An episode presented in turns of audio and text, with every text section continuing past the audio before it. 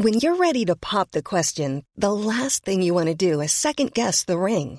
At Bluenile.com, you can design a one of a kind ring with the ease and convenience of shopping online. Choose your diamond and setting. When you find the one, you'll get it delivered right to your door. Go to Bluenile.com and use promo code LISTEN to get $50 off your purchase of $500 or more. That's code LISTEN at Bluenile.com for $50 off your purchase.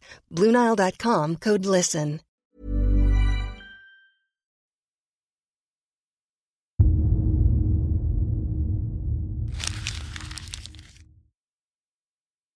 Seguirle el ritmo al país no es cosa fácil, pero en este espacio intentaremos, semana a semana y en 25 minutos, comprender juntos lo que sucede en el territorio que habitamos. Esto es Semanario Gato Pardo y yo soy Fernanda Caso.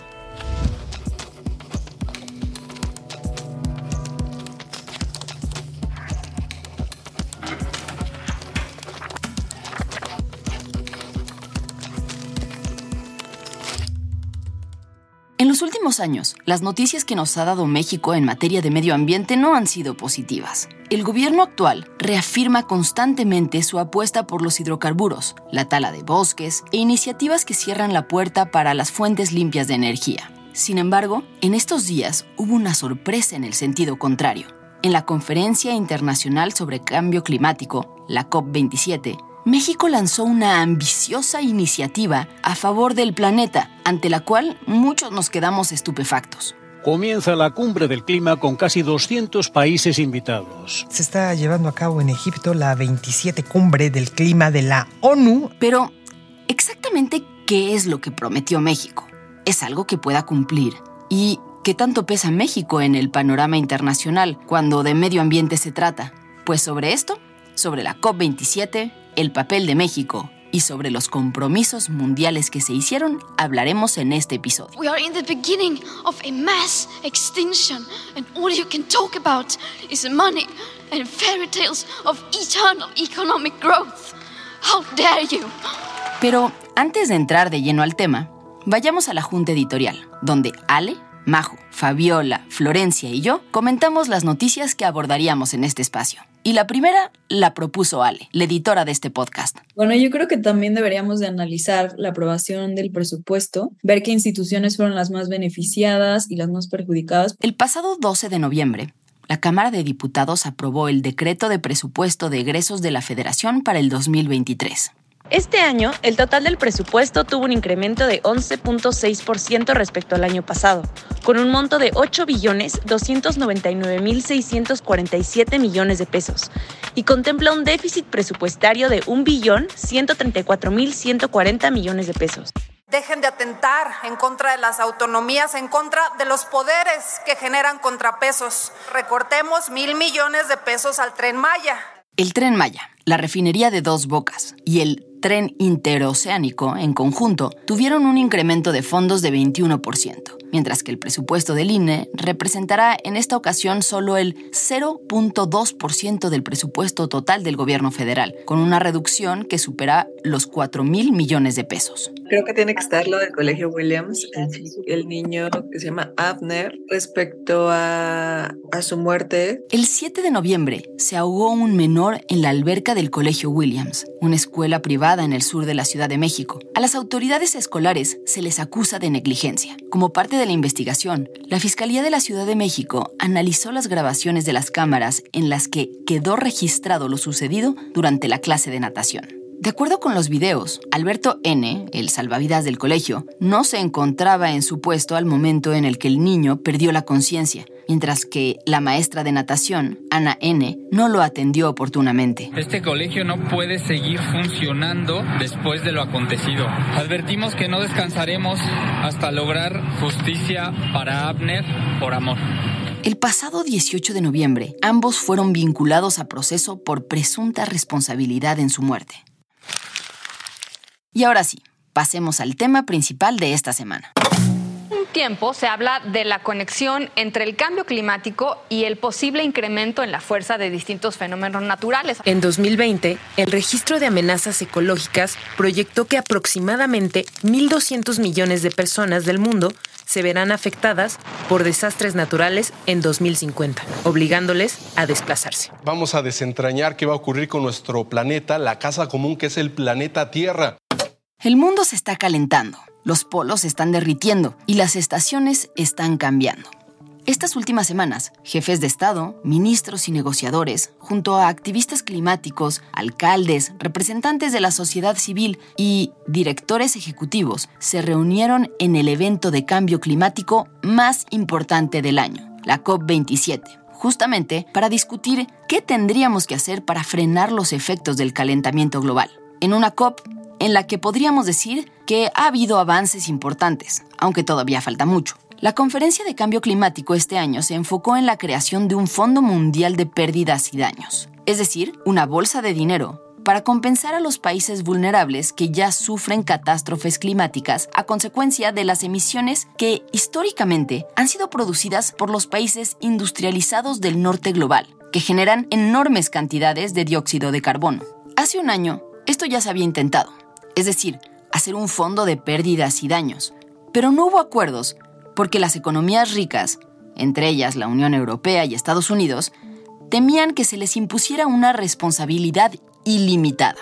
Este año lograron llegar a acuerdos, en particular la aprobación de este fondo, aunque la polarización y la lentitud de las discusiones impidió el avance en la metodología y en el diseño de próximos pasos para su puesta en marcha rápida. El texto final de la COP contempla la creación de un comité de transición que tendrá que definir con claridad el proceso para la financiación del fondo y los criterios para la selección de proyectos que podrían acogerse a esa financiación. A medida que la crisis climática causa estragos en todo el mundo, los países más afectados buscan una compensación económica por las crecientes pérdidas y daños que sufren.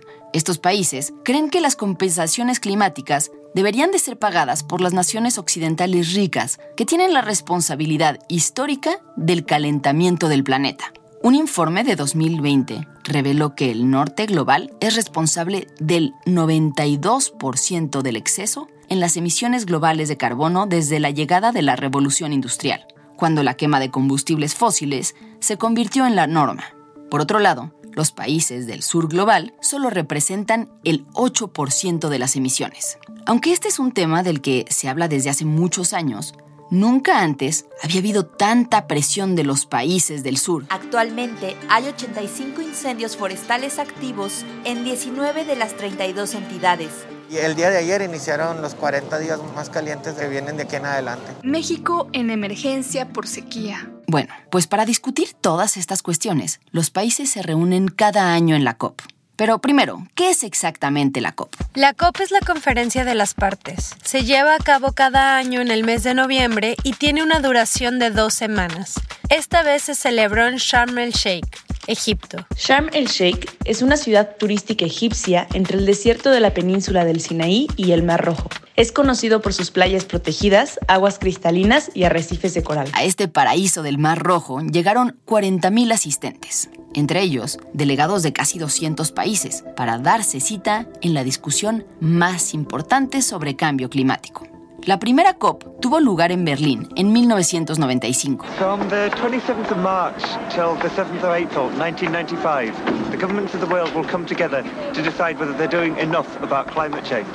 We don't believe they are. Desde entonces, todos los años se habla, se negocia y se acuerda de manera conjunta la forma de abordar el problema del cambio climático. Pero aunque este evento sucede todos los años, hay dos reuniones que han marcado la historia. Primero, la COP3 de Tokio, o sea, la del año 1997. Y segundo, la COP21, que fue en París, en el año 2015. Durante estas dos, se llegaron a los grandes acuerdos mundiales que enmarcan las acciones que hoy buscan afrontar el cambio climático.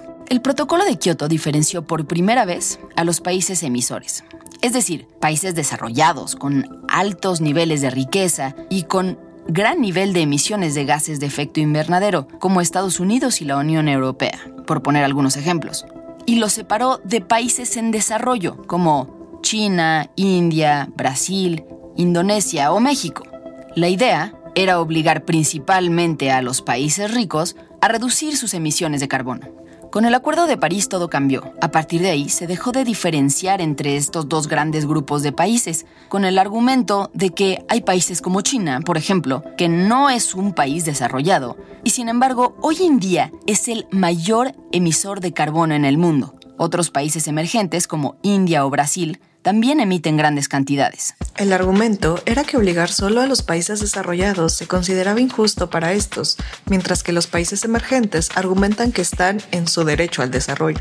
En París se acordó que todos los países deberían disminuir sus emisiones, para así conseguir disminuir la temperatura del planeta. ¿Cómo se calcula esto de la temperatura del planeta? Bueno, pues todo inicia con la revolución industrial, hacia el año 1870. Tiempos modernos, una historia sobre la industria, sobre la iniciativa individual, la cruzada de la humanidad en busca de la felicidad. En el siglo XVIII, el descubrimiento de combustibles como el carbón y el desarrollo de inventos como la máquina de vapor transformaron por completo nuestra forma de vivir. La revolución industrial supuso una transformación. Cambió la forma de producir, de consumir, de viajar, y eso también tuvo una repercusión sobre el planeta. La invención de la locomotora y los primeros trenes aumentó la demanda de carbón. Las emisiones se dispararon y desde entonces no han dejado de crecer hasta hoy, más de 200 años lanzando toneladas de CO2 a la atmósfera.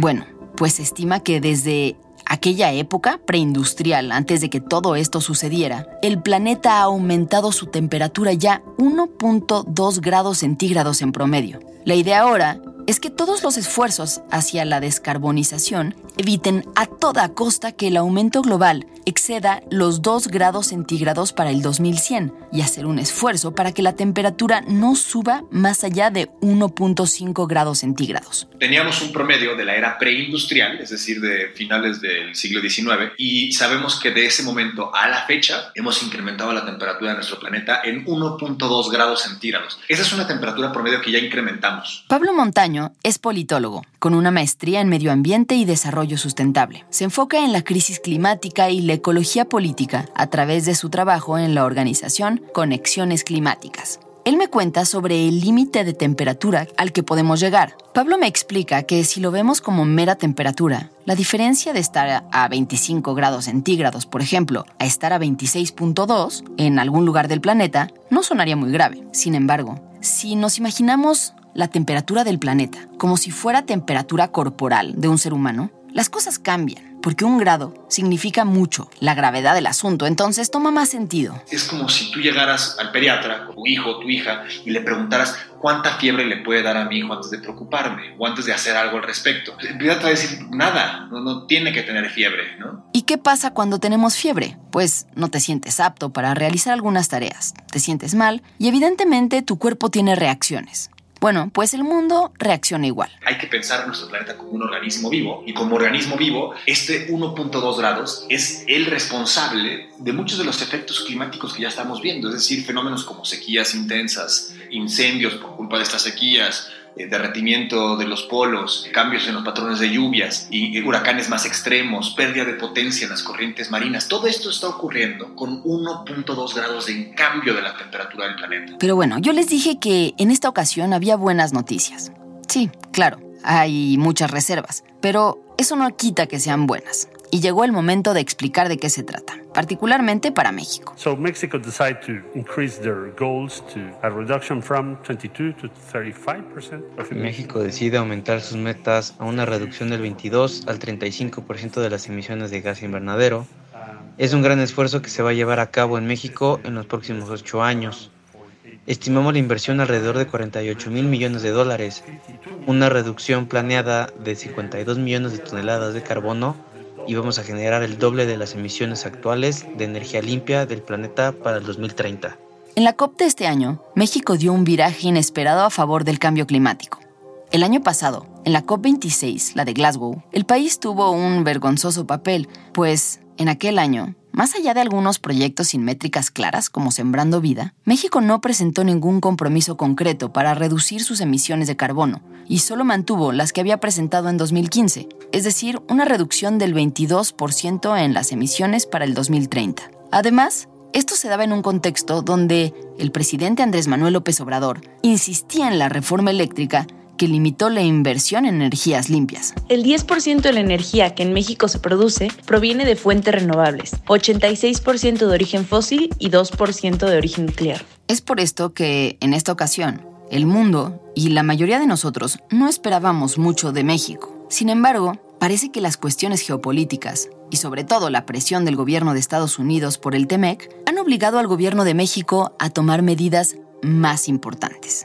Y el canciller Marcelo Ebrard dio a conocer junto a John Kerry, el enviado de cambio climático de Estados Unidos, que tendrían propósitos ambiciosos. México anunció que tiene la intención de desplegar más de 30 gigawatts adicionales de capacidad eólica, solar, geotérmica e hidroeléctrica combinada para el año 2030, alcanzando así una producción de más de 40 gigawatts de energía. Aunque este es un plan que se irá cumpliendo en el mediano y largo plazo, el anuncio no es cosa menor.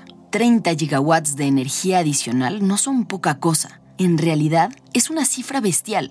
Para poner en perspectiva, hasta abril de este año, México solo producía 15,3 gigawatts. La energía de un gigawatt equivale a la producción energética de 3.125 millones de paneles solares, o bien lo que demandaría el funcionamiento de 110 millones de focos LED. Este plan, anunciado en la COP, viene acompañado de una estrategia en favor de las energías limpias, específicamente la luz solar, bajo un plan que se presentó en octubre conocido como Plan Sonora. Es muy importante la integración económica comercial con Estados Unidos y con Canadá.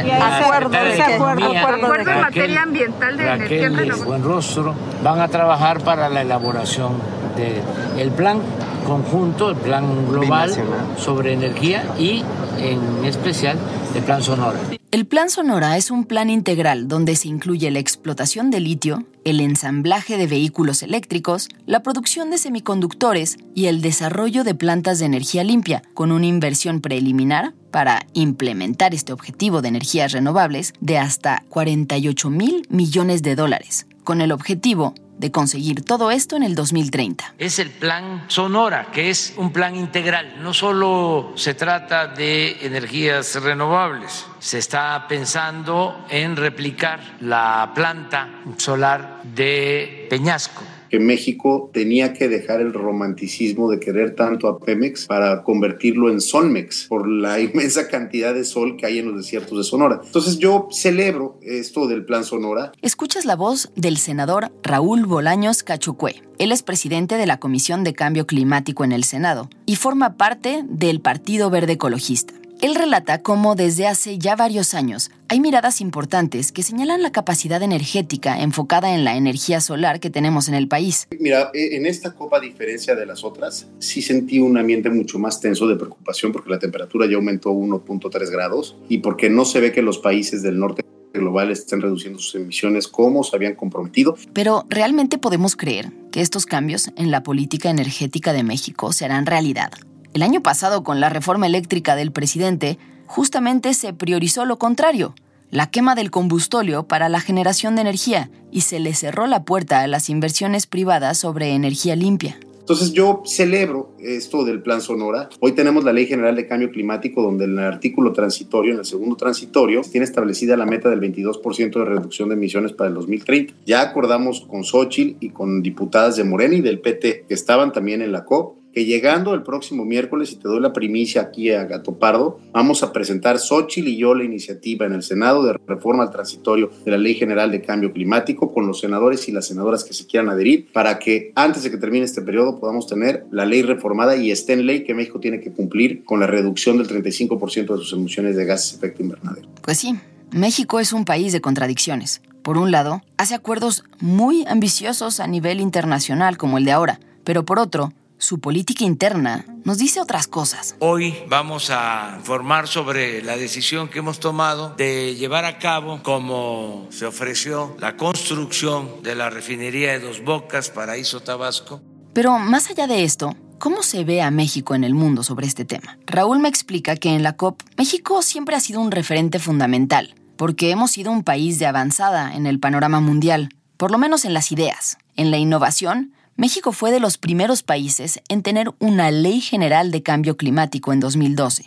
La educación ambiental está en rango constitucional e incluso tenemos la Ley General de Economía Circular, que se refiere justo a estos temas. Sin embargo, sabemos que esto no es suficiente. Pablo, el especialista ambiental, ahonda más en esta idea. México también, que están planteando incrementar los lugares de extracción de combustibles fósiles en medio de esta crisis, ¿no? O sea, están planteando cómo podemos sacar más petróleo, más gas. Eso es absurdo, ¿no? O sea, es como estás teniendo un fuego en tu casa y, y estás, alguien está planteando echarle más leña seca, ¿no? Es, de ese nivel es la estupidez. Y cuando en realidad tendríamos que estar diciendo cómo dejo de sacar lo que estoy sacando hoy sin que esto provoque una crisis más grande que la que me amenaza. Ahora. Hasta ahora ya platicamos de que México pasó de prometer reducir en 22% sus emisiones al 35%. México está en una posición muy extraña, porque por un lado es de los grandes afectados en esta crisis, dado que ya estamos viendo los impactos medioambientales de las transformaciones climáticas, formamos parte del sur global y por nuestras condiciones geográficas, los efectos del aumento de temperatura se ven reflejados de manera muy concreta en nuestro territorio. Pero, por otro lado, México pertenece al grupo de países más contaminantes del mundo. México es responsable del 1.2% de las emisiones acumuladas de 1850 a 2021 a nivel mundial, con aproximadamente 25 millones de toneladas de CO2. Para hablar más de este tema, consultamos a Enrique Lendo, quien es coordinador de proyectos del Departamento de Finanzas Sostenibles en el área de medio ambiente de la ONU. México pertenece a los países del G20 y los G20 son los que aportan el 80% de las emisiones de gases de efecto. Entonces, todos los países emergentes que incluyen a México, a China, a Indonesia, a Brasil, a Sudáfrica, a Corea del Sur, a los países árabes, Argentina también está en los, los G20, son países que a partir de 1950, cuando se empiezan a industrializar, empiezan a emitir y actualmente son los que más emiten en tendencia. Pero incluso dentro del G20 hay diferencias, y México está muy lejos de otros países. Hasta 2021, China ha emitido el 30% de las emisiones de gases de efecto invernadero a nivel mundial, Estados Unidos el 15%, la Unión Europea el 11%, India el 7%, Rusia el 5%, y México el 1.2. Si la pregunta es de qué lado deberíamos estar, pues de los dos. Por un lado, con la responsabilidad de ayudar a los países que están menos desarrollados de México, pero también pues abiertos a que hayan mecanismos de compensación que vengan de otros países lo que México ha estado haciendo históricamente en cambio climático. Por ejemplo, en los fondos internacionales que tenemos de medio ambiente y cambio climático en el mundo, México aporta estos fondos. Es el Fondo Verde Climático, el Fondo Mundial para el Medio Ambiente, algún, el Fondo de Adaptación, algunos otros fondos. Cada determinado número de tiempo, cada, cada cuatro o cinco años, México aporta una cuota a estos fondos para que se puedan utilizar en todo el mundo, pero al mismo tiempo es receptor. Y, generalmente México recibe el doble o el triple de lo que aporta pero es país aportador y es país receptor, las dos. Así todo parece tener más sentido. México recibe tres veces más dinero para enfrentar el cambio climático de lo que da. Es decir, que hay un interés por implementar estas medidas debido a que hay una fuerte presión internacional monetaria y México necesita cumplir con sus acuerdos para poder exigir más. ¿No sería el momento de que entre todas y todos los aquí representados aplicáramos los 100 mil millones o pudiéramos facilitar la aplicación de los 100 mil millones de dólares lo más pronto posible, quizá en 2023, para reducir la inseguridad energética de muchos países del mundo que necesitan este apoyo? Los países más vulnerables, los que son impactados por el cambio climático, eh, exigen eh, tener compensación o por lo menos consideración de los impactos, porque la mayor parte de las emisiones que de forma histórica se han generado y han, están causando actualmente el calentamiento global provienen de países desarrollados. Y aunque se lograron avances sustanciales, las negociaciones también tuvieron sus resistencias frente al cambio climático. Por ejemplo, el mayor emisor de gases de efecto invernadero en la actualidad, o sea, China, dijo que todavía no podría reducir el nivel de emisiones debido a que tiene más de un millón de personas en la pobreza, así que tiene que concentrarse en desarrollarse económicamente. Sin embargo, sí ha dicho que pasando el 2030, entonces sí invertirá para tener un desarrollo más sustentable hacia el 2050. Pero China dice, no, yo no puedo reducir esa cantidad porque tengo 1.300 millones de habitantes y estoy alimentando mi sistema eléctrico con el 60% del carbón que se produce en el mundo. Entonces, ¿qué hago? Pues invierto para hacer puras plantas solares o, plantas de energía eólica y no le doy salud a mi población o no ayudo a combatir, a combatir la pobreza o algunos otros problemas serios que, están o me espero un poquito más, reduzco emisiones y a ver qué pasa con mi población, pero pues le llego a la meta. Entonces el argumento, el mismo argumento es de India y el mismo argumento es de la mayoría de los países en vías de desarrollo. Todo lo que dice China es, yo lo que sí les ofrezco es que mis emisiones van a llegar a su punto máximo en 2030 y de ahí van a empezar a reducir. La ONU hizo un cálculo con base en los acuerdos a los que llegaron los países. Si todos se comprometen y cumplen a cabalidad, podríamos frenar de alguna forma el calentamiento global a 2.5 grados. O sea que ni siquiera con los acuerdos de este año en papel, basándonos únicamente en los compromisos hechos por los países. Es decir, ni siquiera si todos cumplieran con todo lo que han dicho, alcanzaríamos la meta de no llegar a los 2 grados de calentamiento global para el 2100, ni la del 1.5 para el 2050. ¡Ay, vamos a morir! Sin embargo, en medio de todo esto hay una buena noticia, y es que los países poco a poco han ido aumentando sus compromisos con los años. Enrique me cuenta que en 2015, cuando se firmó el Acuerdo de París, la proyección de temperatura daba como resultado un incremento de 4 grados centígrados. Antes de la reunión de Glasgow, el año pasado, pasamos de esos 4 a 3 grados centígrados. Después de la reunión de Glasgow, bajó a 2.7 grados centígrados. Ahora, con las metas planteadas por países como México, Indonesia y Australia, entre otros, la proyección indica 2.5 grados para 2050. La realidad es que todavía falta mucho. Por un lado, se tienen que conseguir compromisos aún más ambiciosos y por otro, lograr que los países realmente cumplan lo que prometen. Es uno de los grandes retos que tenemos. Cada dos años los países tienen que presentar reportes de cómo están cumpliendo con las metas de reducción. Entonces, aparentemente la mayoría de los países han estado cumpliendo con ellas, pero aún a la hora que los demás países revisamos lo que ha hecho el otro país, pues obviamente hay preguntas, ¿no? Entonces tenemos que mejorar. En términos de resultados, hace falta mucha transparencia y sobre todo rendición de cuentas. Hacer que todos los países tengan las mismas formas de medir los impactos podría ayudar a subsanar los problemas de precisión que señala Enrique. Es decir, que a veces estas cuentas no cuadran porque cada país reporta lo que quiere.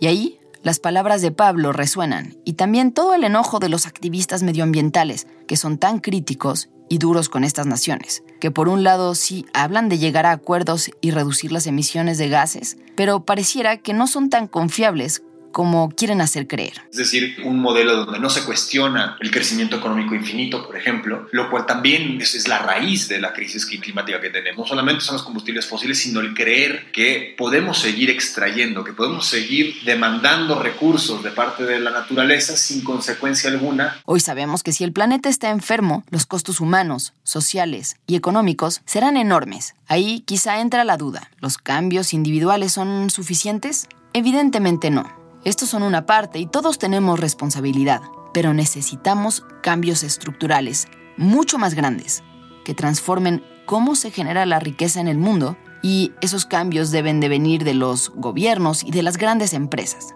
Y según dice Pablo, repartir la riqueza que se ha generado a partir de la contaminación del mundo y dejar de extraer de la manera que lo estamos haciendo. Entonces, esa sería una conversación muy interesante, pero nos han hecho creer que son conversaciones imposibles de tener. Nos, están, la narrativa dominante ha sido como, no, no, eso no se puede discutir, no se puede discutir el reparto de la riqueza, ¿no? Entonces, ¿qué tenemos? Pues ahora, ¿dónde está el espacio para la esperanza en medio de este panorama tan gris? Pues en que hay una posibilidad de resistencia, ¿no? Que hay una posibilidad de articularse y resistir a no solamente las decisiones que se tomen en estos espacios que, que como les digo, están cooptados y están viciados de origen, ¿no? El cambio climático y la política energética en México son temas que seguirán dando mucho de qué hablar.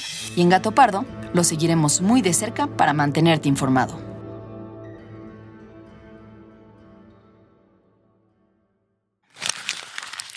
Muchas gracias por habernos acompañado y gracias también a quienes hicieron posible este episodio. A Florencia González Guerra y Alejandra González Romo por su participación en la elaboración y edición del guion. A Fabiola Vázquez y María José Vázquez como asistentes de investigación. Y a Pablo Todd, de Mano Santa, por la producción sonora.